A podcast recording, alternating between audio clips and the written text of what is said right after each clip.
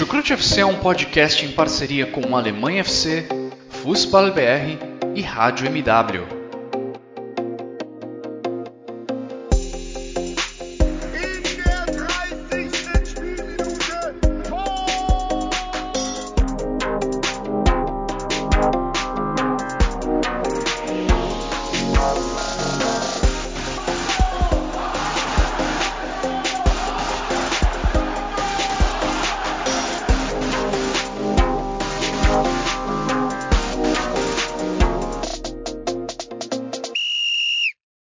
Sejam muito bem-vindos, fãs da Bundesliga. O meu nome é Guilherme Ferreira e eu recebo vocês para mais uma edição do Chucrute FC.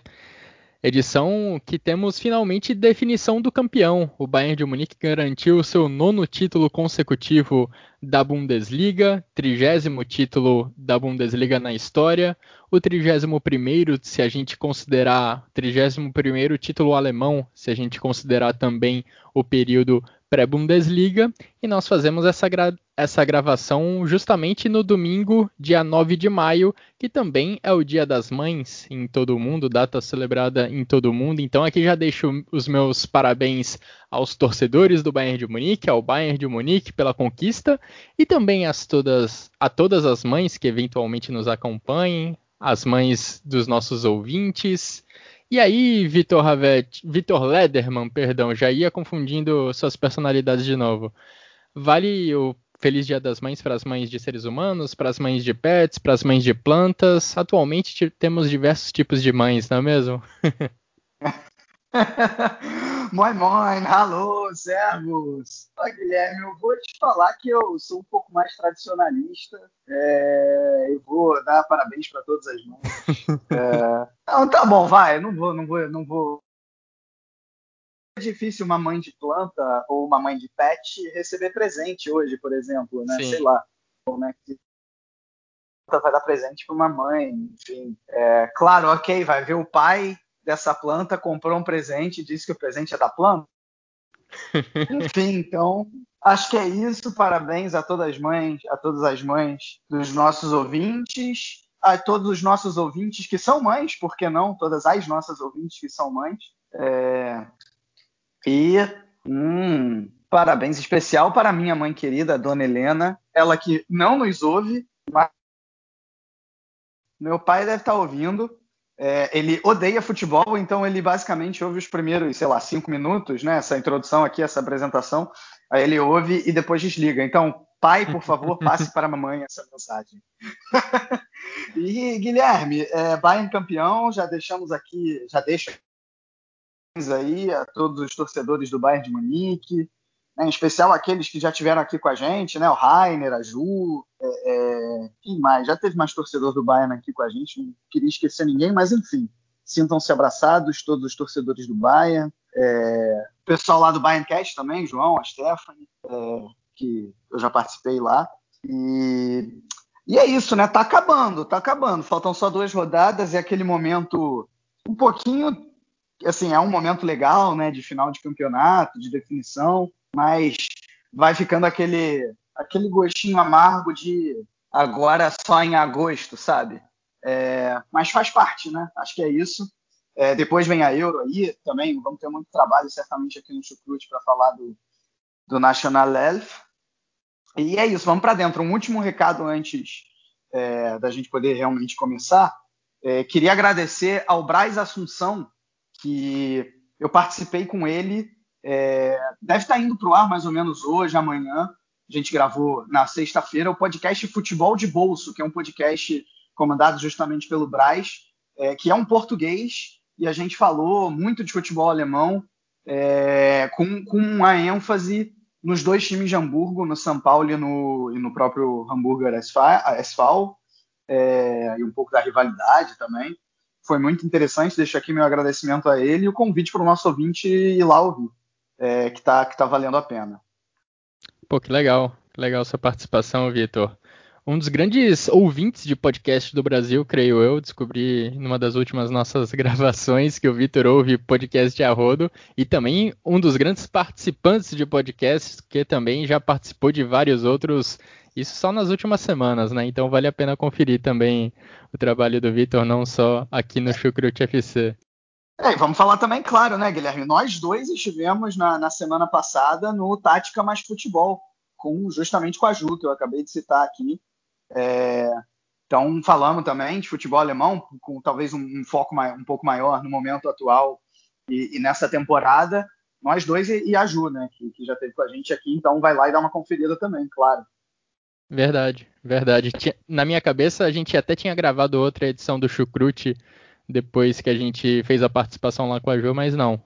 Nosso primeiro, nossa primeira gravação do Chucrute depois do Tática Mais Futebol é essa aqui, então fica o convite mesmo para ouvir esse episódio em que falamos um pouco do cenário né? geral, Ju, né? Muito obrigado. Bom, e antes da gente começar o debate nessa edição do Chucrute FC, agradeço a todos que acompanham o nosso trabalho. Se você está conhecendo agora o trabalho do Chucrute FC, você pode ouvir todos os nossos episódios nos principais agregadores de áudios, nas principais plataformas de áudio, também no YouTube nós disponibilizamos os nossos episódios. Agradecimento especial também aos nossos parceiros do Futebol BR e do Alemanha FC. E vamos então começar o nosso debate sobre a rodada, a antepenúltima rodada do campeonato alemão, com os campeões, o Bayern de Munique, que já havia encaminhado o título já há algum tempo, já há algumas rodadas, confirmou o título nesse final de semana. Não precisou nem entrar em campo para isso, Vitor, mas quando entrou em campo, de fato, mostrou por que é campeão alemão, mostrou por que ganhou esse título pela nona vez consecutiva, diante de um adversário que costuma atrapalhar a sua vida. O Bayern de Munique foi lá e fez 6 a 0. E se o título já parecia uma questão de tempo, talvez a principal dúvida para o Bayern de Munique nessa reta final de campeonato alemão era: será que o Lewandowski vai alcançar Gerd Müller? Será que ele vai marcar 40 gols ou mais e estabelecer um recorde de maior número de gols em uma única temporada do campeonato alemão? Bom, Lewandowski marcou um hat-trick e se aproximou muito da marca do Gerd Müller. Lewandowski agora tem 39 gols Gerd Miller marcou 40 quando estabeleceu o recorde lá atrás. E é impressionante que o polonês não disputou até agora cinco jogos dessa atual temporada da Bundesliga. O Gerd Miller lá atrás disputou todos os 34 jogos, ou seja, a média de gols do Leva é ainda maior que a do Gerd Miller. E agora a impressão é que esse recorde é só uma questão de tempo, não é mesmo, Vitor? mais uma atuação dominante do Bayern de Munique e mais uma vez com protagonismo de Robert Lewandowski. Ah, incrível, incrível, né? Assim, começando sobre o jogo, é, o, próprio, o próprio Lewandowski ele, ele falou depois da partida, né, quando, quando o time já sabia que era campeão, né? Assim, antes da partida começar, ele virou para o time e falou assim: olha só, vamos vamos ganhar isso aqui e vamos mostrar por que, a gente é campeão. Né? Ou seja, e, e, vale lembrar que o Gladbach é o time que nas últimas cinco temporadas é, é, a equipe da Bundesliga que mais tirou pontos do Bayern de Munique. Então, era, não era um adversário, um adversário qualquer, e o Bayern de Munique não tomou conhecimento, né? Fez justamente esses, esses 6 a 0 para não botar defeito, com bastante intensidade, querendo realmente mostrar porque foi campeão aí pela, pela nona vez consecutiva, né? É, é realmente impressionante a partida. Uh, bom, acho que é óbvio que o nome do jogo foi Lewandowski, mas gostei muito também da partida do Miller, do, do Coman, é, todos eles chegando muito ali no ataque, né? Participando, trocando passes com, com uma certa facilidade. Né? O, o Bayern de Munique deu 16 chutes dentro da área. Acho que demonstra muito essa facilidade que o Bayern de Munique teve para para construir para construir jogo, né? É, é, lamento muito pelo pelo Gladbach que agora uh, dá adeus a dá adeus não, mas a, a, chance de Liga Europa ficou muito muito complicada uh, e, e, o máximo que o time que, que, os outros vão conseguir vai ser o mesmo a classificação para para a Conference League e assim é um time que em nenhum momento se encontrou em campo, né? A postura a postura do time foi foi completamente é, é para dizer o um mínimo, inadequada na partida. Ok, você perder para o Bayern de Munique, mas perder da maneira que perdeu, não só o, o resultado, mas o desempenho também, né? É, é, o, o, perfil do Gladbach Brasil no Twitter, ele até é um perfil que eu gosto bastante, porque é um perfil assim bem, bem torcedor, sabe? Não é, não é necessariamente clubista, mas é um perfil que, que corneta de uma maneira que eu acho que, que, que com bastante, é, é na minha opinião, com bastante humor. É claro que ele estava muito irritado é, que eu até conheço, né? O Alexander Refrain, que também já gravou aqui com a gente no, no Chucrute, ele falou assim: é, depois dessa postura do, do Gladbach, é, era, os jogadores deveriam ser até é, é multados por isso. Né? É, não que eu defenda uma multa por um desempenho desse, mas o desempenho foi, foi realmente muito ruim. Cara, e sobre, sobre o Lewandowski, uh, cara, respondendo a tua pergunta, assim, eu acho que ele vai, vai passar, ou, ou pelo menos vai igualar o, recorde do Gerd Miller eu só não acho que são favas contadas, assim, não é, não é uma coisa óbvia. Não é, não é nenhum absurdo o Lewandowski ter dois jogos abaixo da média e não fazer gol em nenhum deles. Acho improvável, mas não é assim algo fora do comum, impossível de acontecer, né? Não, não é isso. Até porque o histórico do Lewandowski contra o Augsburg, que é o adversário da primeira, da última rodada, é, é muito bom. É muito bom. Eu, eu, eu, vi as estatísticas são 20 gols em 11 jogos, né? Então é, é é, ou seja, tem, tem, é, é, tem um histórico aí contra, contra, esse, contra esse adversário. Cara, e tem dois outros, outros recordes que eu acho bastante interessante a gente citar. Esse dos 40 gols, a gente já, já colocou, tipo, já, já ele já está muito óbvio, né? Acho que desde de 10 rodadas atrás o pessoal já vem falando nisso. Só que o Lewandowski ele está chegando à quinta artilharia da Bundesliga é, e justamente o Gerhard Miller é o maior artilheiro, é, com sete, ou seja, ele tem aí de repente umas duas temporadas para igualar esse recorde também. É, e ele vai ser artilheiro pela terceira vez seguida. Uh, o, justamente se iguala, dessa vez já se igualando ao Gerd Miller entre as temporadas 71 e 72 é, e 73 e 74. Né? Então é, é, realmente algo impressionante. Mais outra, outro, outro recorde interessante que ele está é, que ele tá buscando do Gerd Miller é que ele chegou à décima temporada consecutiva na Bundesliga com dois dígitos de gols, mais de 10 gols. É, e só o Miller, que tem 13, está na frente dele, ele se igualou agora ao Manfred, ao Manfred Burgsmüller, que é, é um dos maiores artilheiros da história do Borussia Dortmund, inclusive. E tá aí também, ele, ele iguala esse, esse recorde, cara, 40 gols é assim, é algo que por muito tempo parecia é, é, inigualável. E, e, o Lewandowski tá, tá realmente derrubando isso aí. Não me venha com essa de que, ah, não, mas na Bundesliga é fácil, porque vários atacantes de qualidade passaram ao longo de 40 anos por essa Bundesliga e não conseguiram igualar, igualar essa marca. Então, definitivamente é algo muito impressionante. Sim, demais, demais. E você, enquanto estava falando, eu dei uma olhada em outros números do Lewandowski. Nessa temporada da Bundesliga, e eu também não considero favas contadas que ele vai quebrar o recorde do Gerd Miller. Futebol é futebol, ele pode passar dois jogos em branco.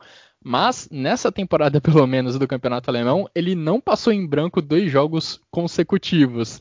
Então a tendência é que ele de fato, pelo menos, iguale essa marca da temporada 71-72 do grande atacante da história do Bayern de Munique e da seleção da Alemanha. E nesse jogo contra o Gladbach, o Lewandowski também mostrou toda a qualidade, todo, toda a capacidade que ele tem dentro da área, né? Porque se a gente vê o primeiro gol, ele recebe a bola sozinho lá dentro da área, quase frente a frente com, o Jan Sommer, e é muito por causa da movimentação dele. O Bayern de Munique está chegando dentro da área, o Coman sai da direita para o centro e com isso ele puxa a marcação do Ben Sebaini. Ben Sebaini era quem deveria cobrir o lado esquerdo da defesa do Gladbach. O Lewandowski se antecipa a isso e corre exatamente para esse lugar que o Ben Sebaini deixa vazio e é por isso que ele acaba recebendo com tamanha liberdade o passe, o cruzamento que vem do lado esquerdo do ataque do Bayern e fora o terceiro gol do Bayern de Munique na partida, né? O gol do 3 a 0, o segundo do Lewandowski no jogo, que é um voleio absurdo, um voleio muito bonito, que não sei o voto do Vitor, a gente vai revelar no final do podcast, mas é forte candidato a gol da rodada, uma bela finalização do polonês. O Guilherme, só faltou, ele, só faltou ele levantar a camisa com uma, com uma frase escrita: chupa, Luiz Roberto, eu sou melhor que o Pedro. só faltou isso, porque o Luiz Roberto adora falar: ah, esse gol o Pedro não fazia, o Lewandowski não fazia. Esse gol aqui o Lewandowski também não fazia. E aí ele vem e faz esse tipo de gol. Né? Pois é, cara, são dois, são dois atacantes muito bons, né? Acho que a gente não precisa meio que diminuir o ah, outro para poder, de pra poder né, elogiar né, um, Pô, né? Claro que o Lewandowski é melhor, né? Vamos, sim, pô, sim, sim. Vamos botar as coisas no seu devido Gosto muito do Pedro, mas vamos botar as coisas no seu devido lugar, né? Exato, exato. E para você elogiar o Pedro, você não precisa tentar diminuir o Lewandowski, né? Isso que eu quero dizer. Exatamente. Dá para você elogiar o Pedro, fazer todos os elogios ao grande atacante que ele é, sem precisar fazer essa comparação que também, com, também concordo com você, é meio descabida. Agora eu queria ver, falar com você também, Vitor, sobre essa questão mais ampla. É o nono título consecutivo do Bayern de Munique. A gente tinha até essa temporada a Juventus, digamos, na liderança entre as grandes ligas europeias. A Juventus tinha nove títulos consecutivos também, mas a Inter de Milão acabou quebrando esse tabu conquistou o título lá na Itália, lá na Série A, e agora o Bayern de Munique, a Bundesliga, está meio que sozinha entre as grandes ligas da Europa. O Bayern de Munique é o que tem disparado a maior série de títulos nos últimos anos. E a gente não tem muita perspectiva de quando isso vai acabar, né? Porque a diferença econômica entre Bayern de Munique e os seus concorrentes mais diretos é muito grande. O dinheiro de televisão, que é o que eu acho que faz a maior diferença né, atualmente é muito diferente. O Bayern de Munique acaba recebendo muito mais do que Borussia Dortmund e Leipzig, por exemplo. Então é difícil a gente pensar quando que essa sequência, quando esse domínio vai ter um fim.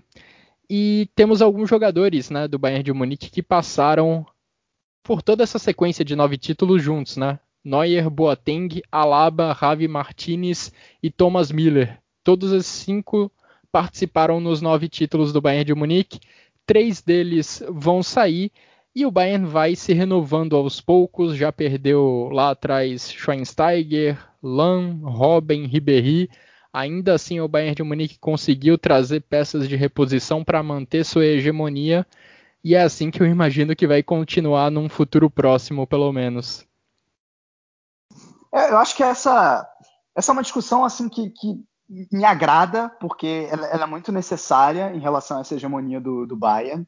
É, esses dados que você traz desses jogadores também é algo sensacional, né? E o, vale dizer também, só para acrescentar, que o Miller e o Alaba eles se tornaram os maiores campeões alemães, alemães né? com 10 títulos, porque tem esses 9 e mais um lá da, da temporada 10-11 com Van Gaal. 10-11, né? 11-12 foi Dortmund.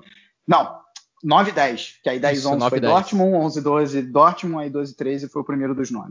Isso. 9 10 com Vangal, exatamente.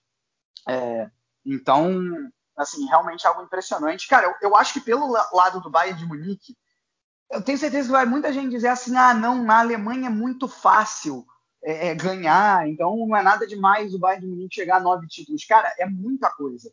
É muita coisa porque, assim, é, o, o Bayern de Munique, para começar, sempre foi dominante. Se, se você pegar, não, não à toa que, que mais da metade dos títulos de Bundesliga são do Bayern de Munique, né? Mas mesmo se você pegar, pega antes desses nove títulos, né? Então vamos lá, esse foi o trigésimo antes desses nove, então eram 21, né? Se a minha conta não estiver errada. O segundo maior campeão de Bundesliga era o Borussia Dortmund, empatado com o Borussia Mönchengladbach com cinco. Então, ainda já era uma diferença absurda. Então, o, o Bayern de Munique conseguir levar isso para nove é, é algo definitivamente impressionante. Porque, porque mostra assim, em nove temporadas não teve uma mais ou menos, sabe? É, só tem dessa, dessas nove, só em uma delas, uma única delas, o título foi decidido na última rodada, que foi duas atrás, né? Naquela, naquela vez que o Dortmund deixou escapar nove pontos de vantagem justamente sobre o time da Baviera. Então, assim, é, isso, isso, não é pouca coisa. É, é mesmo com, com, toda essa vantagem financeira, com todo esse poderio financeiro, o, o feito do Bayern de Munique ele é muito grande. Né? Antes desses nove títulos, isso é outro dado interessante, nenhum time na história da, da Bundesliga tinha conseguido mais do que três títulos consecutivos.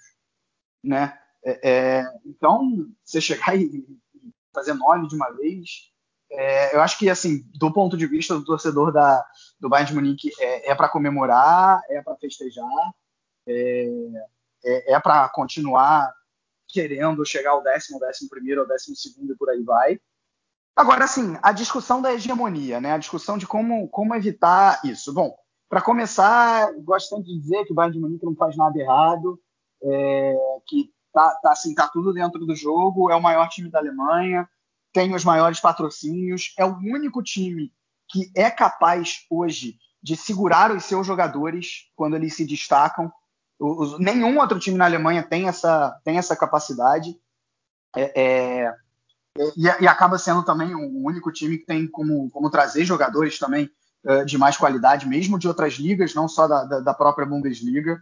Né? Então, assim, tudo, tudo isso, óbvio que, que facilita as coisas para o Bayern de Munique, e o Bayern de Munique não tem que ser considerado vilão é, por conta disso. Assim, vilanizar o Bayern de Munique está longe de ser o caminho para você, de alguma maneira, uh, uh, dar uma equilibrada no, no campeonato.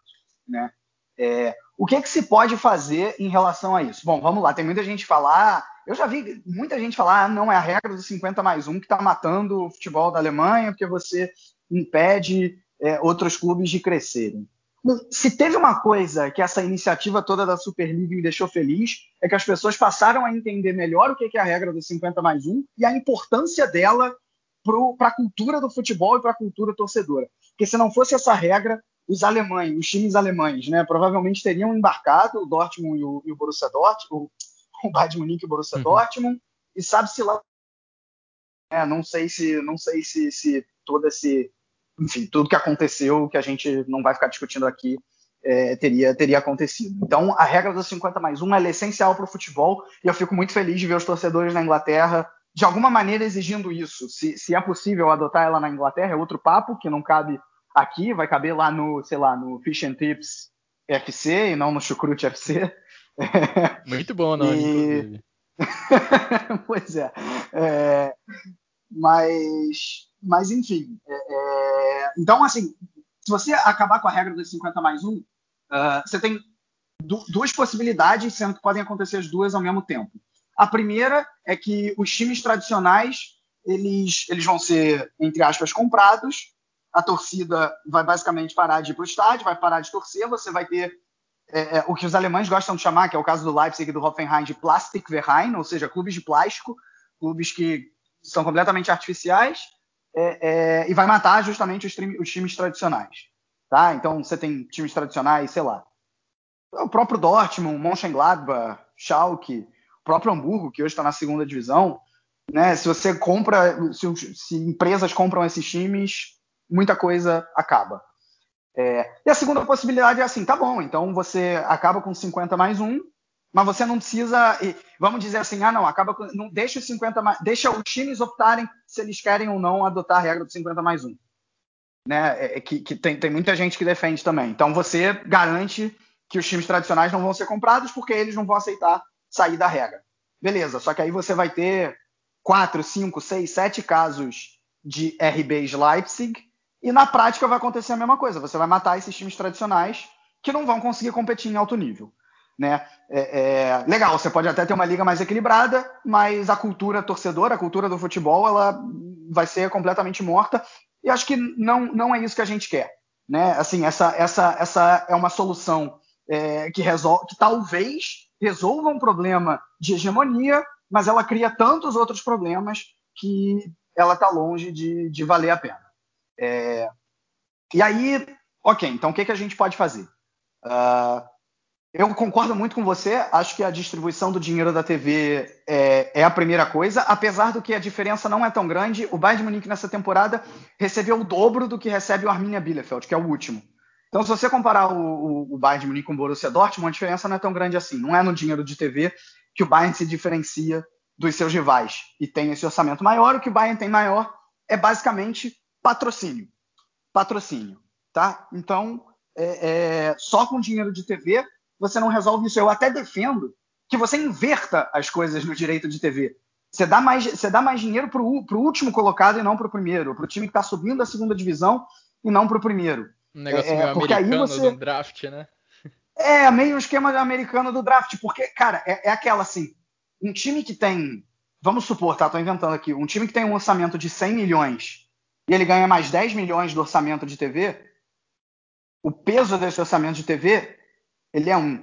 O time que tem um orçamento de 10 milhões e ganha 10 milhões do orçamento de, do, do, dinheiro de TV, ele dobra o orçamento dele, para vocês terem noção. O peso acaba sendo muito maior. Então, é, o, o, dinheiro de TV ele pode ajudar a reduzir essa, essa diferença, mas ele sozinho não resolve. É, uma outra coisa que eu talvez defenda é que, assim, você, e aí isso, isso teria que ser dialogado com outros países da Europa, mas você obrigar o dinheiro da TV da Champions League, que é muito grande, muito grande, ele não, não ir para o time que está na Champions League. Ele ir para a liga e a liga distribuir de maneira igualitária. Porque senão você, você coloca. É, é, e aí não precisa nem ser o Bayern de Munique, mas você coloca o Borussia Dortmund, que participa sempre da Champions League, você coloca ele muito acima de um outro time tão tradicional quanto, que é, sei lá, um, um, um Hamburgo, que não tem, que não tem participado. Entendeu? É, é... Então, eu, eu acho que isso, isso poderia ser feito, assim, você igualar o dinheiro da TV entre as ligas e não, é, é, e não, e não dar para os times. Eu acho que o único dinheiro que deveria ser dois times exclusivamente, seja mesmo da Champions League ou da Bundesliga, tem que ser o dinheiro de prêmio. Entendeu? Ok, eu cheguei na primeira posição, eu tenho o prêmio X, beleza, acabou aí. Entendeu? O resto, você tem que pensar em maneiras de, de talvez inverter a lógica de que o, o campeão ganhe mais do que o último. Entendeu? Outra solução, e aí essa é muito mais difícil de ser implementada, envolve inclusive questões legais, é o tal do salary cap. Né? Você limitar é, a, a, folha salarial de um time. Entendeu? E aí, com, com o limite da folha salarial, o time não vai conseguir agregar tantos bons valores. É, eu me arrisco a dizer aqui, o Bayern de Munique, do, dos 10 maiores salários da Bundesliga, é, é, capaz do Munique ter uns 7, 8. Né? Eu não sei exatamente o, os números, é, mas não duvidaria que é mais ou menos isso. Né? Então, cara, assim, eu acho que tem que pensar, assim, não é simples. Acho que uma outra questão tem que ser dita é que os adversários também não estão indo bem. Assim, tem incompetência dos adversários na jogada também. Eu falei agora há pouco da, da regra dos 50 mais 1, é, é, que eu sou completamente a favor dela e que ela não pode ser, é, ela, ela, não pode terminar é, e que de repente se você acabar com ela você vai matar os times tradicionais. Mas assim, minha ideia aqui não é passar pano pro Hamburgo, pro, pro Nuremberg e pro Fortuna Düsseldorf, pro Kaiserslautern, que hoje estão na segunda divisão pela própria incompetência. Sabe, o Hamburgo é um time que, que é, é, é, tem, tem completamente condições financeiras, talvez não de, de rivalizar com o Bayern de Munique, uma, uma, uma é, é, de, de, ir muito melhor do que está indo. Entendeu? Então tem muita incompetência. É, é, são nove temporadas em que os adversários não foram bem. Mesmo. É, vamos comparar com a França. A diferença do PSG para os outros, a diferença financeira, talvez seja até maior do que a diferença na Bundesliga. E mesmo assim, você está tendo agora uma, uma Ligue 1 bastante equilibrada em que o PSG pode não ganhar, e você, há coisa de quatro anos atrás, teve o Mônaco conseguindo desbancar. Entendeu? Então, em nove anos, a gente não está falando de três anos em que nenhum time, mesmo com, com poderio financeiro menor, é, conseguiu fazer frente ao Bayern de Munique. A gente está falando de nove. Então, assim, os adversários também têm obrigação de se organizar, de, de, é, é, de, de repente, achar bons valores e vender por, por, por um dinheiro muito bom. É, é, o, o Borussia Dortmund, há 15 anos atrás, era um time que estava na bancarrota, estava quase falido. E se organizou e, e hoje é um time que está aí, ainda acho que é o principal time que faz frente ao Bayern de Munique, apesar do crescimento do Leipzig, né? É, então, assim, o, o, o, próprio Leipzig essa temporada, pô, deu, deu alguns moles que talvez, se, se não tivesse dado, estava aí ainda brigando com o Bayern de Munique, entendeu? Então, assim, ok, a, a, questão, a questão financeira pesa, pesa muito, mas que tem a incompetência dos adversários também tem. Falei muito, mas tem que é um assunto que rende. Sim, rende demais, rende demais. Rende talvez até um podcast inteiro, mas vale a pena a gente comentar sobre isso justo nesse final de semana em que o Bayern de Munique, em que o Bayern de Munique ganha o seu nono título consecutivo. Título que, como você falou, tem muitos méritos do Bayern de Munique mesmo. A gente não pode tratar o Bayern de Munique como vilão por ter essa sequência toda, por ter esse domínio, porque tem muita competência de quem está lá dentro, de quem está na diretoria e de quem está dentro do campo também. O Thomas Miller até falou depois do jogo, ressaltando esse desejo constante dos jogadores do Bayern de Munique de continuar ganhando. Essa, essa empolgação da vitória, ela não dura muito tempo, então tem muito mérito dos jogadores de continuar tentando a voltar para o topo da montanha, de continuar tentando a sentir o gosto da vitória e sentir o gosto do título, do título de ser campeão alemão. Esse, segundo o Thomas Miller, é um dos segredos para essa sequência de sucesso da equipe do Bayern. E essa questão do, do dinheiro, né, da concentração de dinheiro, ela também concordo com você, é muito importante. Acho que é o, um dos principais motivos para a gente ver um período tão hegemônico na Alemanha, mas é interessante a gente notar que isso é algo que está acontecendo a nível mundial, talvez. Em outras ligas da Europa também não era comum você ver sequências como a da Juventus, que teve nove títulos consecutivos, série que foi interrompida nessa temporada. O PSG, por mais que tenha perdido um título recente para o Mônaco e esteja aí talvez à beira de perder mais um título da Ligue 1, também é claramente superior aos demais. Você precisa de uma campanha praticamente heróica de um rival para conseguir competir pelo título francês até mesmo aqui no Brasil, o dinheiro está muito mais concentrado. Falo até do meu time, o Palmeiras, que recebe uma cota de dinheiro da televisão muito maior do que a maioria dos outros times da Série A do Campeonato Brasileiro. E isso. É, eu, como flamenguista, eu... posso dizer também que eu discordo completamente da maneira como o dinheiro é distribuído no Brasil. Pois é. Assim, tá, tá errado. Pode ser dessa maneira. Pois é, isso contribui muito para uma concentração de dinheiro e também consequentemente, para uma concentração de títulos entre as equipes que acabam ganhando mais. Claro que uma vez ou outra vai surgir uma equipe que vai desbancar uma dessas equipes mais ricas, mas cada vez mais isso tem sido o ponto fora da curva. Enquanto isso, equipes como o Bayern de Munique vão se aproveitando dessa situação e também dos seus próprios méritos, vale ressaltar, e também da incompetência dos principais rivais, para seguir empilhando títulos a nível doméstico. E aí quem ouve o Chucrut FC pode até pensar, pô, mas pessoal poderia até falar que a Alemanha tem sempre uma disputa quente pelo título, mas a gente também gosta do futebol alemão. A gente admite que a Bundesliga tem que tem faltado à Bundesliga uma certa competitividade na briga pelo título, mas são muitos outros fatores, né, que nos motivam a acompanhar, a cobrir o futebol alemão. Um deles, Vitor, nessa temporada tem sido a própria briga por vaga na Champions League. Briga que, pelo jeito, vai se prolongar até a rodada final, até a 34ª rodada. E nesse final de semana a gente teve algumas mudanças importantes. Na verdade, uma mudança importante. No G4 entrou o Borussia Dortmund e saiu o Eintracht Frankfurt. Sobre o Eintracht Frankfurt a gente vai falar com mais detalhes daqui a pouco. Vamos primeiro falar do grande jogo entre Borussia Dortmund e Leipzig. Jogo entre segundo e agora quarto colocados da tabela, em que o Borussia Dortmund ganhou por 3 a 2, uma vitória dramática. Jogo disputado no Signal Iduna Park. O time do Borussia Dortmund chegou a abrir 2 a 0, o Leipzig empatou, estava pressionando o Borussia Dortmund, mas aí nos minutos finais, Jadon Sancho fez o gol da vitória.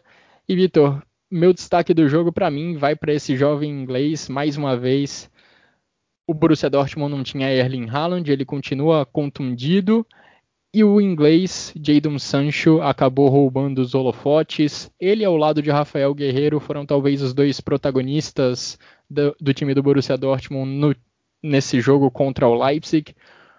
Nos dois últimos gols do Borussia Dortmund, a assistência foi do português e o gol foi marcado pelo inglês. O entrosamento dos dois ali pela ponta esquerda é impressionante e a qualidade do Sancho também é algo que chama muito a atenção a cada partida de destaque que ele faz. E contra o Leipzig, ele novamente teve uma grande atuação. Eu concordo plenamente com você. Assim, o Sancho, Sancho, o nome do jogo e o cara que em 2021 cresceu demais, né? Porque o o segundo semestre dele de 2020, pós, pós quarentena, foi, foi bem abaixo da, da expectativa. E, e, agora ele, ele cresce na, na, hora certa junto com o Borussia Dortmund. Né? O Borussia Dortmund vive o melhor momento da temporada, chegou à quinta vitória seguida por todas as competições, né? Tô contando também a vitória sobre o Kiel na Pokal semana passada. É realmente impressionante. Agora eu quero fazer um parênteses assim pequenininho em relação ao Sancho, porque eu vejo o, o e, tem que o, o Sancho merece todos os, os louros é, por aquele passe de calcanhar ali no, no, no, no terceiro gol, né? Que ele, ele vê a ultrapassagem do, do, Rafael Guerreiro e passa de calcanhar para receber de volta tranquilo para finalizar, e, e, é sensacional o passe dele. Agora, o, também dá um passe de calcanhar, que se fosse o Sancho, tava todo mundo também falando que sensacional. E o Hazard tá todo mundo criticando, né? A, a, a, a BFB Twitter adora ficar batendo no Hazard, e, e, e aí quando ele dá um passe, algumas vezes com razão, porque desde que ele chegou do Borussia Mönchengladbach, talvez ele não tenha atingido as expectativas, mas eu não vi, eu, eu vi muito pouca gente, ou talvez até ninguém, é, indo para o Twitter e falando, nossa, que passe do Hazard, que passe de calcanhar. E aí quando o Sancho faz, todo mundo dá os louros, né? Então, é, não, não, posso deixar de falar isso. Mas assim, é um jogo muito bom do Borussia Dortmund, muito bom, principalmente no primeiro tempo. Por isso que eu falo até que o Dortmund está no melhor momento da temporada, porque o desempenho também vem sendo, vem sendo de bastante qualidade pressionar bem menos, teve alguns momentos de praticar lá o gegenpressing, a contrapressão, mas pressionou muito menos, né? Uma estatística que eu gosto de olhar sempre é o PPDA, eu já expliquei ela aqui, é mais ou menos é, o quanto quantos passes o time adversário consegue tocar no campo de defesa é, é, no campo de defesa do time adversário, né, os, é, é, é sem que o time, sem que o time o, o oponente o pressione, sem que o time oponente tome alguma ação. Né? E, e, esse número, no caso do Dortmund, foi de 16 nessa partida, o que é um número relativamente alto para o Borussia Dortmund e até para o futebol em geral. Né? Então, ou seja, foi um time que optou por deixar mais, principalmente no primeiro tempo, né? no segundo as coisas se igualaram um pouco mais, mas no, no, no, no primeiro tempo o, o Dortmund é, é, deixou o, o, Leipzig jogar, jogar mais. Né?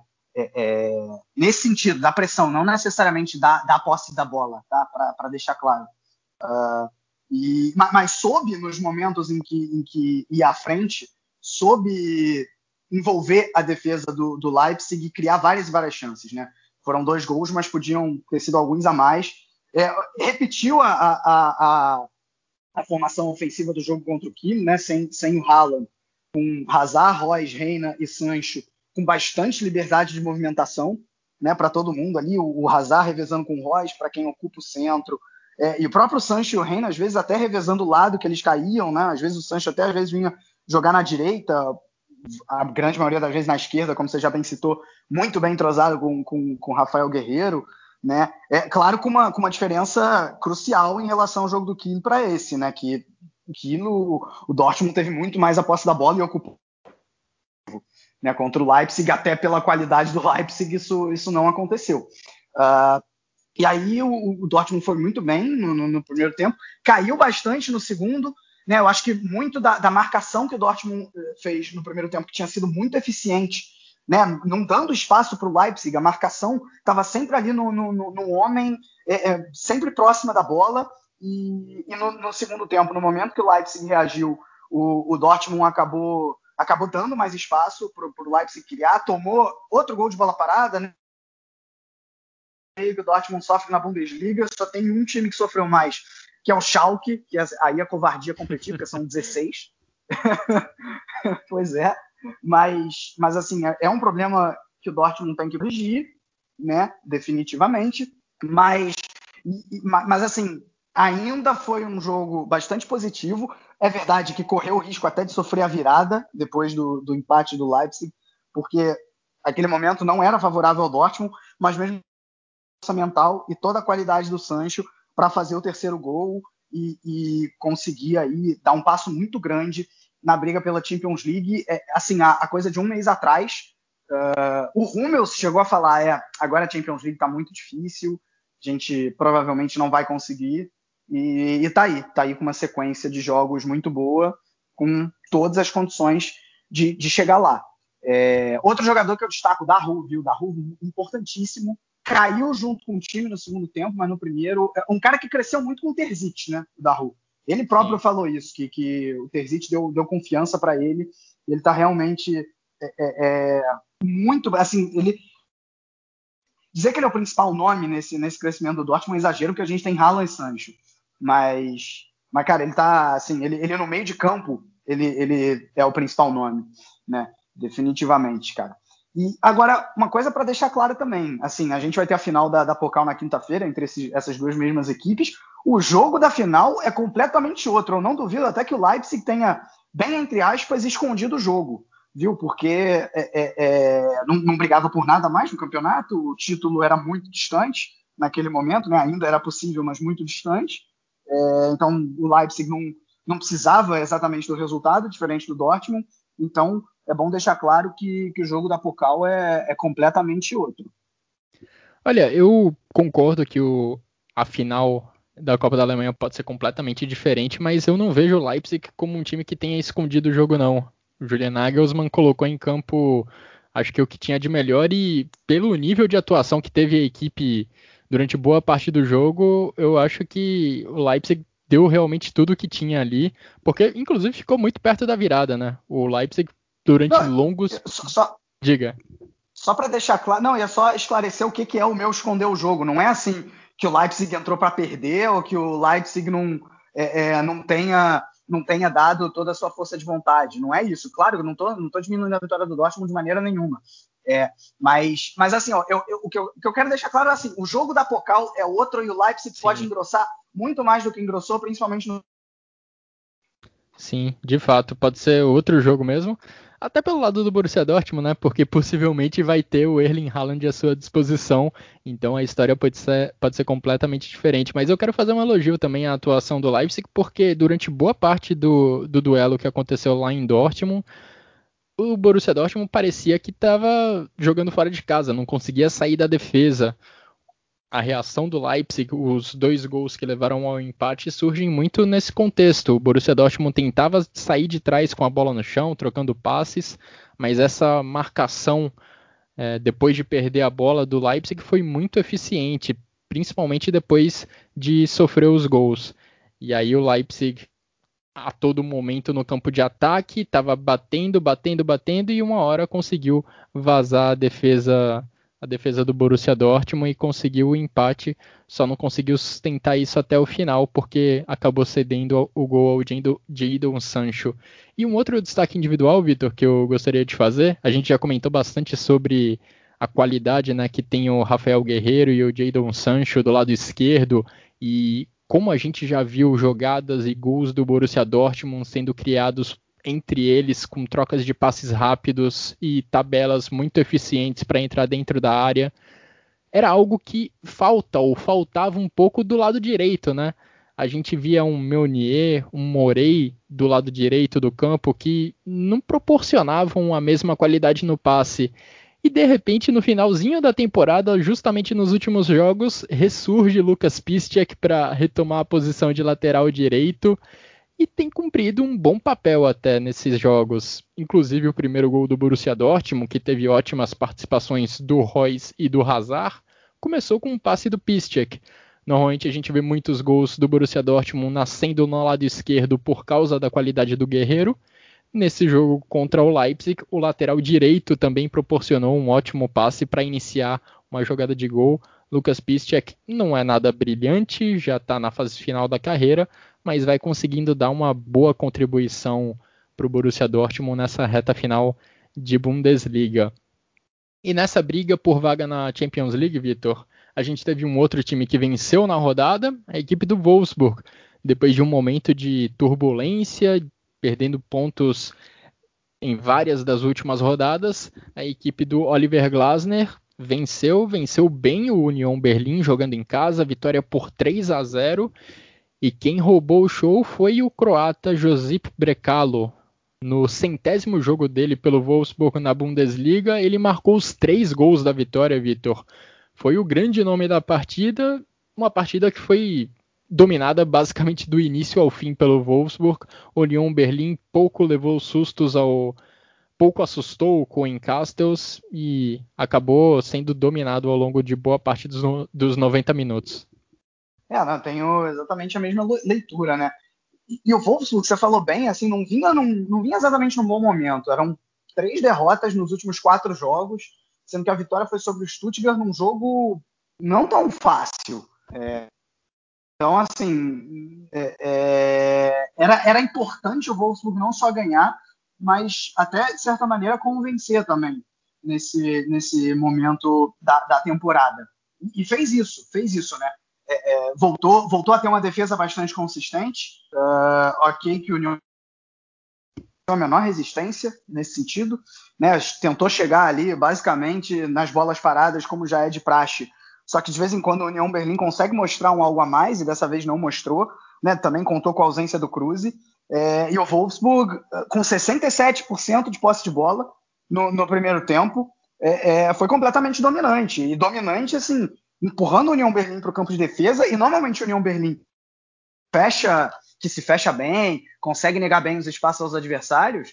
É, dessa vez não fez isso e o Wolfsburg se aproveitou. Também soube, de alguma maneira, furar essa, essa defesa do União Berlim. Né? O, o arrastando os zagueiros, o Brecalo partindo com bastante qualidade, né? Fazendo aí esses, esses três gols. Você via ele, ele que em teoria é, é um, é um ponto esquerda e nasceu como um ponto esquerda. É, ele hoje você vê ele partindo da, da esquerda para dentro é, é, com, com, muita qualidade, porque você vê ele, ele, ele, finalizando ali, entrando na área, né? Então é, ele, o, o Brecalo é porque não dá para tirar o protagonismo do Beckhorst, mas o, o Brecalo nessa segunda metade aí desse segundo turno é o outro nome do, do Wolfsburg. Por muito tempo uh, a gente destacou aqui o, o Renato Steffen, o próprio Baku, que continua jogando muito bem. O, o Brecalo vem, vem num crescimento interessante e essa partida acho que é, bastante com, com isso. Né? No segundo tempo, as coisas se igualaram de leve. Uh, o União Berlim até teve um pouco mais a, a, a bola do, do, que teve no primeiro tempo, mas, mas assim, sem também efetividade lá na frente. O Wolfsburg em nenhum momento é, foi, foi, foi realmente pressionado, a vitória em nenhum momento esteve em risco. E, e claro, assim, o, problema do Wolfsburg agora é a tabela, né? Porque vem Leipzig e, e vem Mainz, que está num excelente momento. Mas, mas assim, a vitória é importantíssima pra, por essa briga aí para chegar na Champions League. É importantíssima até para afastar um pouco essa turbulência né, do Wolfsburg. Tinha perdido nos últimos jogos para o Eintracht Frankfurt, para o Bayern de Munique, também para o Borussia Dortmund. Tá certo que são times lá do topo da tabela, mas a diferença para o quinto colocado estava caindo muito rápido. Então é importante somar novamente três, três pontos para retomar a confiança e respirar um pouco mais nessa briga pelo G4. E é curioso esse caso do Brecalo, porque o Wolfsburg teve uma sequência excelente ali entre o final de janeiro e início de fevereiro. Chegou a ter uma sequência de oito jogos sem tomar gol. E nesse período quase inteiro, o Oliver Glasner repetia todo o time titular. Os 11, os 11 jogadores e o Brecalo nessa sequência não era do time titular. Quem jogava mais era o Renato Steffen pela esquerda, com o Baku pela direita e mais centralizados o Weghorst e o Gerhardt. Mas, de fato, na, últimos, nas últimas rodadas, nas últimas semanas, o croata conseguiu ter mais espaço e assumiu de vez esse protagonismo, conseguiu colocar em campo de vez esse protagonismo nessa vitória contra a União Berlim. Mas também não esqueço do Baco, que teve um, uma outra boa atuação contra a União. Você vê em várias jogadas de perigo da equipe do Wolfsburg ao longo dos 90 minutos. O Baco estava participando, saindo da direita para o centro do campo, vai ser até difícil em algum momento da carreira, seja no Wolfsburg ou quem sabe até na seleção da Alemanha, ver o Baco em uma posição diferente, porque agora lá no, sob o comando do Oliver Glasner, ele tem bastante liberdade para se movimentar atrás do Weghorst, não fica preso do lado direito e pode ser uma peça interessante. Vem se mostrando uma peça interessante nessa função, com bastante liberdade lá no campo de ataque. Já pelo lado do União, o Max Cruz novamente não foi uma opção no time titular, acabou entrando ao longo da partida e de certa forma vem até, vem até sendo uma constante ao longo dessa temporada. O Max Cruz não está 100% fisicamente, precisar entrar só ao longo da partida ou desfalcar o time por completo vem até sendo uma certa frustração acompanhar essa equipe do Union Berlim sem ter tanto a presença do Max Cruz, sem ver o Max Cruz ganhar ritmo e ter uma sequência de jogos para disputar. Agora a gente vai falar sobre o time que acabou deixando pontos pelo caminho nessa briga por vaga na Champions League. O Eintracht Frankfurt recebeu o Mainz, time que faz uma das grandes campanhas no segundo turno da Bundesliga e acabou empatando em 1 a 1. O Mainz chegou a abrir o placar, fez o primeiro gol e depois se fechou na defesa, trabalhando no sentido de não acontecer mais nada no jogo. O Mainz até teve a chance de fazer 2 a 0. O Onizil fez o primeiro gol do Mainz, depois no segundo tempo ele saiu cara a cara com o Kevin Trapp, mas foi atrapalhado pela marcação e não conseguiu finalizar bem. E ali no final do jogo, a equipe do Eintracht Frankfurt conseguiu o gol de empate, Vitor. Mas foi muito na base ali do abafa, né? Porque criar situações de real perigo foi complicado para a equipe do Ad nesse jogo. Só ali mesmo depois do empate que o Eintracht Frankfurt conseguiu exercer uma real pressão para cima do Mainz, conseguiu de fato finalizar com perigo, porque até aquele momento o Eintracht Frankfurt tinha a posse de bola, tinha o domínio territorial, mas vinha sendo, pelo menos na minha opinião, bem inofensivo. É exatamente isso. Assim, o, o, Frankfurt chegou ali num gol bem estranho no final do, do Ruiz, né? É. é. Sei lá se eu falei, sei lá se eu falei o nome certo, assim, um gol, um gol muito, muito estranho. Nem ele tá, é... acreditou naquela finalização dele. Não, definitivamente não. Não tem que acreditar mesmo, porque assim, esse é o tipo de gol que entra uma a cada mil, né? E olha lá. É, mas assim, realmente foi. O Frankfurt. É, é, o Frankfurt só teve uma vitória nos últimos quatro jogos, né, justamente no, no momento crucial da, da temporada. Definitivamente caiu em relação àquela fase sensacional ali do, do, do né, o, o, o, segundo quarto do, do, segundo turno até a metade mais ou menos, né? Segundo, o, é, mais ou menos isso. É, é, e, e, não está na mesma maneira, justamente porque não está conseguindo mais uh, atacar os seus adversários com, com qualidade. Né? É, é, e talvez seja também. Eu acho que não, não é. O motivo não é que o Ad Ruther anunciou que vai sair. Né? Eu não, não, não, não defendo que quando um técnico anuncia que vai jogar em outro time, aí quer dizer que, que, o, que o time que ele está atualmente vai começar a, a degringolar. Né? Acho que tem, tem outras questões aí. Acho que é, é Cara, o, o Mainz soube jogar muito bem essa partida. Os louros dessa partida eles têm que ir pro Mainz. O Mainz é um time que, no, no segundo turno, ele se adapta muito bem ao adversário. Né? Por exemplo, contra o Hertha Berlim, na, na, na última segunda-feira, o, o Mainz teve mais e não, não, não, ganhou, talvez por um acaso. Né? Ficou, acabou ficando 1 a 1 e, e hoje o Mainz foi melhor também né? Se fechou muito bem. O mais teve hoje menos 25% de posse de bola, né? Para eu, eu mostrar como que o mais consegue se adaptar bem. Né? Tem, tem jogos que o mais gosta de pressionar lá na frente. Nesse jogo não, deixou muito mais o, o, o Frankfurt jogar. É, é, e fechando os espaços. Por quê? Porque sabe que para o Frankfurt bem na frente, precisa do, do Kostic, do, do André Silva, do Kamada e do Jovic, todos esses jogadores de muita qualidade, mas eles precisam de espaço e eles não tiveram esse espaço. Né? A defesa do Mainz foi muito bem. Grande destaque para o Santos T. É, o Dominicor também foi bem, né? deu assistência. O Anisivo é o novo Mateta. Né? O Mateta saiu uh, no momento em que o Mainz estava ruim e ele era o, talvez o melhor jogador. E, e o Anisivo chegou justamente para fazer os golzinhos que de vez em quando o Mateta fazia. É, é, e teve até a chance do, do Mainz fazer o 2 a 0 justamente com o Anisivo num contra-ataque. E, e, acabou não fazendo, e aí, justamente no abafa, o, o Frankfurt conseguiu vencer. Né? O mais ainda não escapou matematicamente do, do rebaixamento, apesar de ser um turno sensacional, mas agora só uma catástrofe vai fazer com que o Mainz seja, seja rebaixado, porque são cinco pontos de vantagem para o time que está na, na, zona do, na zona do playoff. Né? Então é, é realmente impressionante. O Mainz no primeiro turno fez sete pontos, é, e nunca na história da Bundesliga um time com sete pontos, ou, sete pontos ou menos, obviamente, é, no, no, no, é, é, no, primeiro turno conseguia escapar do rebaixamento, o, o Mainz vai ser, vai ser o primeiro, muito, muito provavelmente. E só ainda um ponto sobre o Frankfurt, a coisa que as águias têm ao seu favor é a tabela, tá? Porque pega o Schalke 04 e o Freiburg. Enquanto eu falei antes, o Wolfsburg pega o Leipzig e o Mainz, e o Dortmund também pega o Mainz Mainz é o fiel da balança, né, nessa briga por Champions League. É, o Dortmund pega, pega o Mainz e pega o Bayer Leverkusen. Então, definitivamente, o que o Frankfurt tem a seu favor é a tabela, mas no momento tem a matemática contra.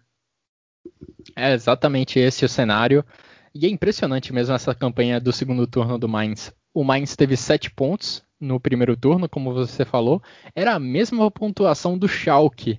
Ou seja, era possível para o Schalke também tentar um mínimo de reação que, que fosse, mas as decisões que aconteceram lá em Gelsenkirchen foram num sentido deram um resultado completamente contrário que, em comparação com as que foram tomadas lá em Mainz. E agora a equipe do Bois Svensson tem a sexta melhor campanha da Bundesliga no segundo turno. E isso empatado com Borussia Dortmund e Leipzig. Esses três times, Dortmund, Leipzig e Mainz, fizeram 29 pontos no segundo turno. Dá para dizer que o Mainz está empatado na quarta colocação até do segundo turno. Mas segundo os critérios de desempate, a equipe acaba ficando na sexta posição. E mais uma vez tirando pontos de um time que está lá em cima da tabela, né? Já ganhou do Bayern de Munique recentemente, agora empatando com a equipe, com a equipe do Eintracht Frankfurt. Outro grande resultado para o Bois Svensson e seus jogadores. E o Eintracht Frankfurt, por sua vez, como eu falei, foi inofensivo durante boa parte do jogo. Tentou novamente, como de costume, os, as jogadas lá pelo lado esquerdo com o Philip Kostic até saíam alguns cruzamentos dele, mas nenhum deles acabou encontrando o Jovic ou o André Silva em boa condição de finalizar. A jogada do gol de empate até saiu ali pela esquerda, numa boa, numa boa jogada do Amin Yunis, mas isso não foi o suficiente para dar ao Eintracht Frankfurt a vitória. E Vitor, nessa rodada, nessa 32ª rodada da Bundesliga, a gente também teve alguns resultados, alguns jogos bem importantes na briga contra o rebaixamento. E vamos destacar agora o jogo que fechou a rodada entre Hertha Berlim e Arminia Bielefeld, jogo que terminou em 0 a 0, mas vale a gente destacar como um todo a semana do Hertha Berlim, porque o Hertha teve três jogos nessa semana, por conta do período que a equipe precisou ficar parada, precisou ficar em quarentena. Houve um pequeno surto de Covid no elenco do Hertha, alguns jogos foram adiados, e por isso a equipe da capital da Alemanha precisou jogar, três vezes ao longo dessa semana, um negócio bem futebol brasileiro. E no conjunto da obra, até que não saiu ruim para o Hertha Berlim essa sequência.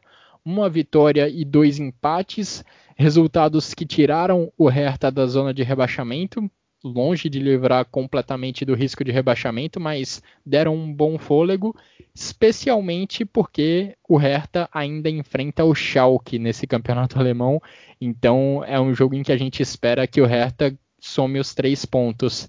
E é curioso como o Paul Dardai tem lidado com essa sequência, né? No primeiro jogo, depois da quarentena, o Hertha enfrentou o Freiburg, ou melhor, o Hertha enfrentou o Mainz e o Paul Dardai colocou basicamente o time titular dele e conseguiu o empate. Alguns dias depois enfrentou o Freiburg com um time completamente modificado, só o Guendouzi foi titular nas duas partidas e coincidência ou não, o Guendouzi acabou sofrendo uma contusão que o tira do restante da temporada. E nesse domingo, contra o Arminia Bielefeld, ele voltou basicamente com os jogadores que haviam atuado contra o Mainz lá na segunda-feira, com o time titular, e conseguiu esse empate na jogando lá no Estádio Olímpico de Berlim. Cara, foi uma semana muito digna do Hertha Berlim. Assim, eu vou, eu vou é, meio que ignorar o fato de que o Hertha Berlim tem um elenco muito melhor do que o, a posição na tabela de que o investimento é muito maior do que o que se esperava, do que o que se esperava de posição na tabela, né? Digamos assim. Uh, mas assim, tirando isso e levando toda, toda a questão do, do contexto aí da, da, da, quarentena, né? Três jogos em, em sequência e, e, ainda vai ter mais. A semana do Hertha foi bastante digna. E, e o Dardai ele, ele ficou satisfeito com isso. Ele, ele antes dos jogos ele falou: nos dois primeiros eu quero quatro pontos e foi justamente o que aconteceu né? E nesse conseguiu mais um. Ok, há de se dizer que nenhum adversário era, era exatamente um bicho de sete cabeças, mas de todo jeito, acho que né, o, o, o, o fato dele ter trocado dessa maneira, né, nove, nove jogadores de um, de um jogo para o outro, depois oito jogadores é, do jogo da quinta-feira agora para o jogo de hoje. É, e o Hertha conseguiu ir bem, né, conseguiu, conseguiu fazer frente ao Mainz, foi talvez ligeiramente inferior mas no final empatou e, e, criou também as suas chances. Foi infinitamente superior ao Freiburg, assim, definitivamente mereceu a, a, a vitória com, com esse time reserva, digamos assim. e que era até de se esperar uma certa falta de entrosamento e o time foi bem. É, e, e, hoje contra o Bielefeld, assim, também não foi exatamente bem, mas conseguiu ali um empate também, cinco pontos. É, é, vai jogar ainda contra o Schalke, como você bem disse. Então, assim, as, as chances do, do Hertha de escapar são muito grandes, até porque tem outros dois times que, que no momento estão jogando muito pior, é, que são Bremen e, e Augsburg. Né? E o Hertha, por exemplo, já se igualou em pontos ao Bremen, isso com um jogo a menos. Né? Então, assim, para o objetivo a curto prazo do Hertha de escapar do rebaixamento, é, essa semana foi, foi bastante aceitável, eu diria. E assim, sobre, sobre o, o, o Bielefeld, é porque assim, foi um jogo em que é, o Hertha até o Córdoba chega a colocar uma bola na trave, né? O Hertha teve muito mais a posse de bola, só que o Bielefeld eu achei que acabou sendo um pouco melhor em campo, né? Teve algumas, o Svolov, para mim que revela isso é que o Svolov foi o nome do jogo hoje, né? O Svolov fez umas três defesas que, que poderiam complicar bastante o time da capital caso caso entrassem, né? O Bielefeld chegou principalmente no primeiro tempo com dois chutes bons a, a, de longa distância e que o Svolov foi lá e buscou. É, teve um lance ou outro em bola parada também. Né? Não foi um grande jogo, né? acabou que as defesas se sobressaíram mais sobre os ataques, mas achei o Bielefeld um pouquinho melhor. E, e, o Bielefeld, de certa maneira, se recupera também, né? porque tinha, vamos lembrar que tinha perdido de 5 a 0 para o Gladbach na última partida, depois de encaixar uma sequência relativamente boa, principalmente na defesa. Né? Tinha tomado é, é, é três gols em em seis jogos, o que para um time que está brigando contra o rebaixamento está bastante aceitável e volta aí a, a, conseguir o clean sheet. Né? Então, assim, hoje, hoje o Bielefeld pode estar tá na, na zona do playoff, né? Quem está ainda é o, é o Hertha. Vou checar aqui a tabela.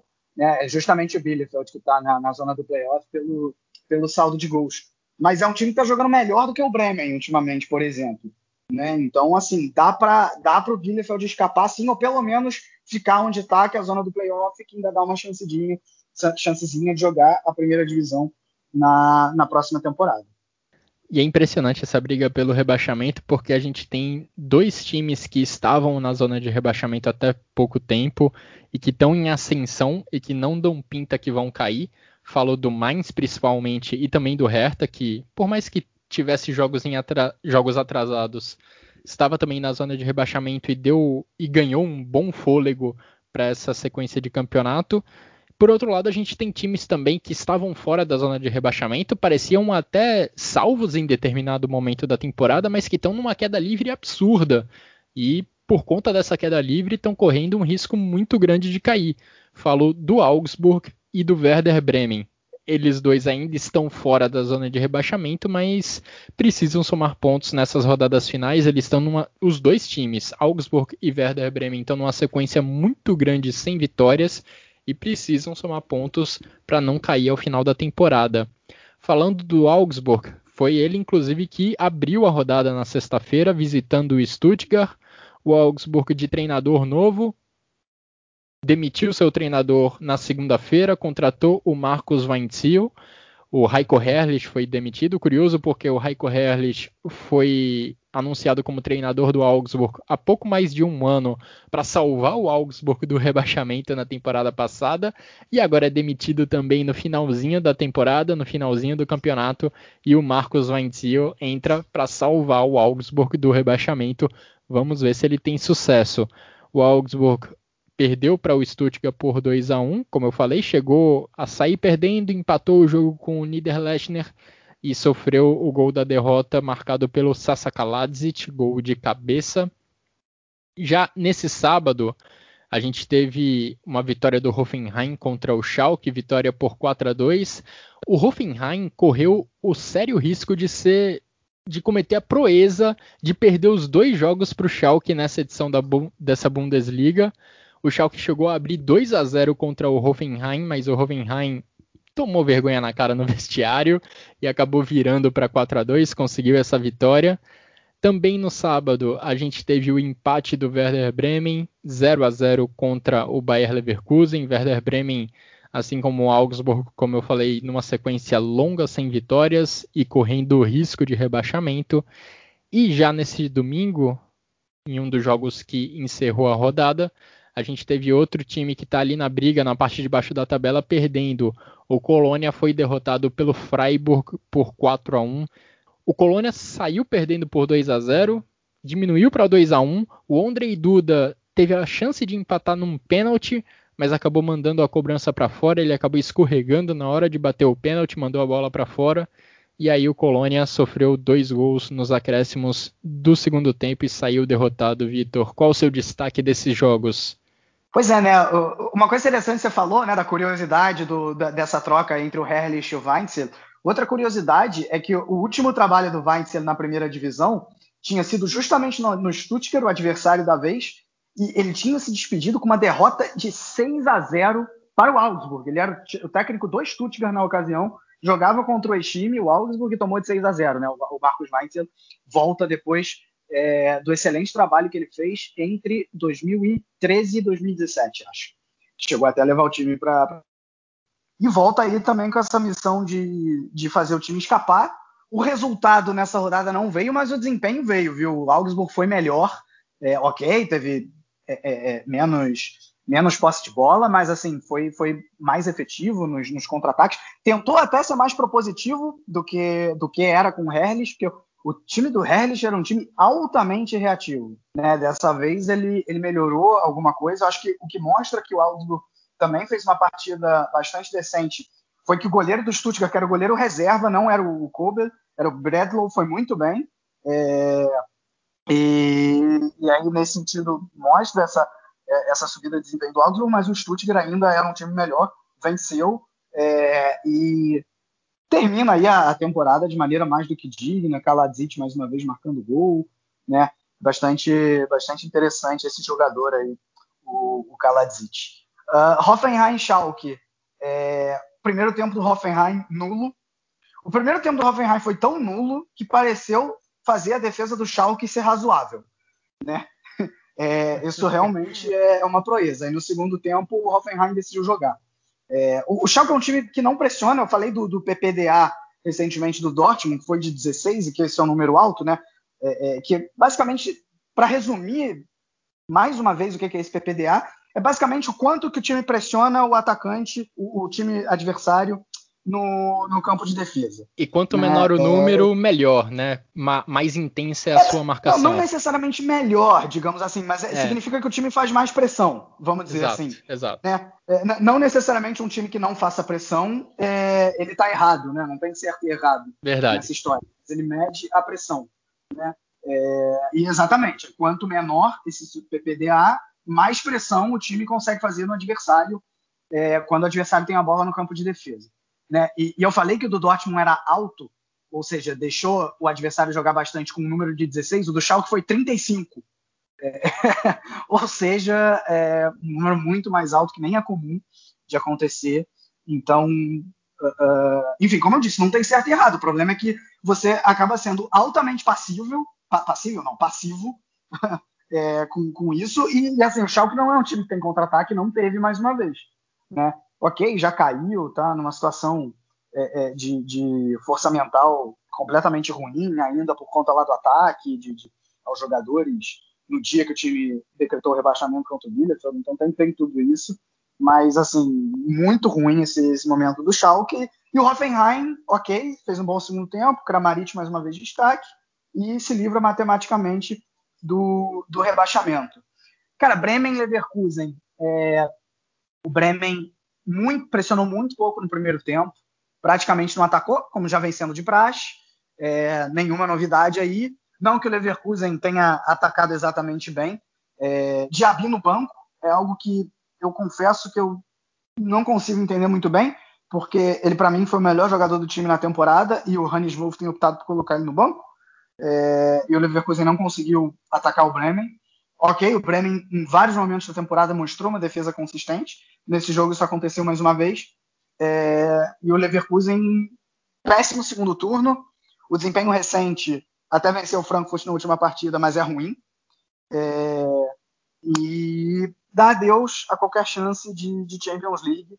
Né? Já, já era muito difícil, agora é, vai, vai se contentar com a Europa League. O Bremen até consegue um pontinho valioso né? nesse, nesse 0 a 0 é, é, O problema do, do Bremen não é nem um empate, porque o ponto pode realmente valer muito. Né? Foi um ponto que, que permitiu, por exemplo, o time nesse momento se manter fora da zona de rebaixamento. Mas, mas o desempenho recente é, é realmente complicado do Bremen também. Né? Não podemos dizer o mesmo do Colônia, que vinha com um desempenho recente bastante razoável, duas vitórias, é, com, com, com Funkel, que chegou ao quinto jogo no comando da equipe. Uh, só que nessa partida deixou a desejar. Né? Uma defesa completamente desorganizada no início do jogo foi suficiente para o Freiburg fazer dois gols. É, e aí depois o time não conseguiu correr atrás. Melhorou no segundo tempo, mas insuficiente, ainda, como você bem falou, tomou dois gols nos acréscimos. É, o Colônia ameaçadíssimo de rebaixamento, apesar de que eu continuo dizendo está jogando melhor do que o Bremen, do que o Augsburg, por exemplo, mas não vai ser tarefa simples sair dessa incômoda zona. É, e o Freiburg ainda sonha até mesmo com uma vaga na Conference League, o que para o Freiburg seria sensacional. Está só dois pontos atrás do Union Berlin e do Borussia Mönchengladbach, que hoje é o time que jogaria justamente a Conference League. Colônia que pode também criar esperanças porque tem o Schalke na sua tabela ainda até o final do campeonato. A gente falou do Mainz que pode ser o fiel da balança na briga por vaga na Champions League. O Schalke pode ainda ser decisivo na briga contra o rebaixamento. Hertha Berlim e Colônia vão enfrentar a equipe de Gelsenkirchen e imagino que Colônia e Hertha estejam pensando em somar três pontos nessa partida, né? Falamos muito nessa edição do Chucrute FC, hein, Vitor? Mesmo sendo só nós dois, mas vamos deixar um tempinho também para a segunda divisão do futebol alemão. Tiago Barbosa traz as principais informações do final de semana. Olá pessoal do Chucrute FC, que está falando aqui é o Thiago Barbosa do Bundesliga Brasil 2. Falou o que aconteceu nesta 32ª rodada da Zweite Liga, exceto a partida entre Hamburgo e Nuremberg. Vamos lá o que aconteceu nesta 32ª rodada. Nos jogos de sexta-feira, o Hannover 96 recebeu o Darmstadt e os Lírios venceram por 2 a 1 de virada. No outro jogo do dia, o Rosenkiel recebeu o São Paulo e as Cegonhas venceram pelo placar de 4 a 0. Nos jogos do sábado, o Fortuna Düsseldorf, ainda brigando pelo acesso, recebeu o Eintracht Braunschweig, que briga contra o rebaixamento, e o confronto terminou em 2 a 2. O vice-líder Fürth recebeu o Karlsruhe e ficou no empate em 2 a 2. O lanterna Augsburg Kickers recebeu o penúltimo colocado Osnabrück. E os Lilavais venceram por 3 a 1, que decretou o rebaixamento da equipe bávara à Drittliga. Nos jogos de domingo, o atual líder Bochum recebeu o Johannesburg e de virada goleou pelo placar de 5 a 1. Num jogo de 11 gols no Argus Big Stadium, o Argus Big Elve recebeu Paderborn e a equipe de Stephen Bongarto venceu pelo placar de 8 a 3. O Heidenheim recebeu o Sandhausen e de virada venceu por 2 a 1. E lembrando que o Rosenkiel jogará nesse meio de semana por duas vezes e recebe o Hannover 96 pela 26ª rodada nesta segunda-feira e na quinta-feira jogará contra o Johannesburg pela rodada 28. E vamos lá falar da classificação. O Borro está na liderança com 63 pontos. Se vencer o próximo jogo, garante seu acesso à Bundesliga depois de 10 anos. O vice-líder, o Greuther com 58 pontos seguido do terceiro colocado Hosting Kill com 56 pontos, mas a equipe de Salisbury Hosting pode superar os Trevos na vice-liderança se vencer os dois jogos que faltarão ainda. E na zona de rebaixamento, o Eintracht Braunschweig com 31 pontos é o 16º colocado, seguido do Osnabrück com 30 pontos e o último colocado, o Augsburg já rebaixado com 21 pontos. Esse foi o melhor que aconteceu nesta 32ª rodada da Zweite Liga. E lembrando que no próximo final de semana, todos os jogos acontecerão no domingo às 10h30 da manhã, as rodadas 33 e 34. E faremos uma grande cobertura na nossa página do Bundesliga Brasil 2. Um grande abraço a todos e até a próxima. E agora para a gente ir a caminho da nossa, do nosso encerramento, Vitor, vamos trazer algumas informações sobre futebol alemão feminino. Nesse final de semana a gente teve o grande duelo da Frauen Bundesliga. Tivemos Bayern de Munique contra Wolfsburg. E o Bayern de Munique que havia tropeçado em rodadas recentes, em uma rodada recentemente, na verdade, havia perdido para o Hoffenheim, via ameaçada, via ameaçado o título em razão de uma boa sequência do Wolfsburg no campeonato, mas o Bayern de Munique conseguiu pelo menos segurar um empate depois de sair na frente no placar. Bayern de Munique e Wolfsburg empataram em 1 a 1 e agora faltando duas rodadas para o final do campeonato, o Bayern de Munique tem dois pontos de vantagem e tem grandes chances de se sagrar campeão da Frauen Bundesliga. Bayern de Munique que acabou sendo eliminado pelo Wolfsburg na DFB Pokal, acabou sendo eliminado pelo Chelsea na Champions League feminina, tem a chance aí de conquistar o título alemão. Em algum momento da temporada a gente imaginava que o Bayern de Munique poderia até ganhar as três competições, né? Duas delas acabaram ficando pelo caminho recentemente e esse jogo poderia é decisivo, foi decisivo para definição do título da Frauen Bundesliga e o Bayern de Munique, mesmo não segurando a vitória no final do jogo, acabou conseguindo um importante empate. A gente também teve nesse final de semana o empate do Hoffenheim contra o Sand, por empate em 0 a 0 o Hoffenheim na terceira colocação, grande chance de conseguir vaga na Champions League na próxima temporada. Também tivemos a vitória do Freiburg contra o Essen, vitória por 3 a 1. Vitória do Werder Bremen contra o Duisburg, o Lanterninha Duisburg, por 2 a 1 e também o empate do Bayer Leverkusen contra o Mepping por 2 a 2. O Duisburg já rebaixado para a segunda divisão, Sand é o penúltimo colocado, também está brigando contra o rebaixamento e o Colônia, que atualmente disputa a segunda divisão, foi o primeiro time a garantir vaga na elite da Frauen Bundesliga na próxima temporada. Colônia, entre os homens com sério risco de rebaixamento, entre as mulheres conseguiu a vaga na primeira divisão para a próxima temporada. E Vitor, para a gente encerrar de vez essa edição do Chucrute FC, quero ouvir os seus votos de destaques da rodada e golaço da rodada. Acho que o jogador, muito jogador se destacando nessa rodada, mas acho que os votos não tem como né? muitos. Muitas opções de voto. É, pois é, mas acho que os, na hora de escolher muitas opções, não tem muito como fugir de Lewandowski, Brecalo e, e Adão Sancho. E o gol da rodada acho que também não tem como muito. Também tivemos gols bonitos, o gol do Brecalo, por exemplo, primeiro, foi um golaço. Mas acho que não tem como, como sair do gol do Lewandowski também, é, mais uma vez. Eu vou votar nesses nesses três jogadores, Brecalo, Lewandowski e Sancho, mas vou dar uma variada no gol. Vou votar no primeiro gol do Borussia Dortmund, um gol marcado pelo Marco Reus, pela jogada do Reus, né, que deu um corta-luz bem bonito logo no início do lance, o toque de calcanhar do Torgan Hazard e também a bonita finalização do Marco Reus. Claro, o gol do Lewandowski também foi muito bonito, mas fica aí meu voto para o gol do Borussia Dortmund contra o Leipzig.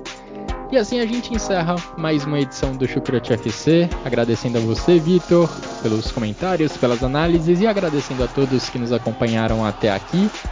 Voltamos em breve com mais um episódio do Chucrute FC. Um grande abraço a todos e até a próxima.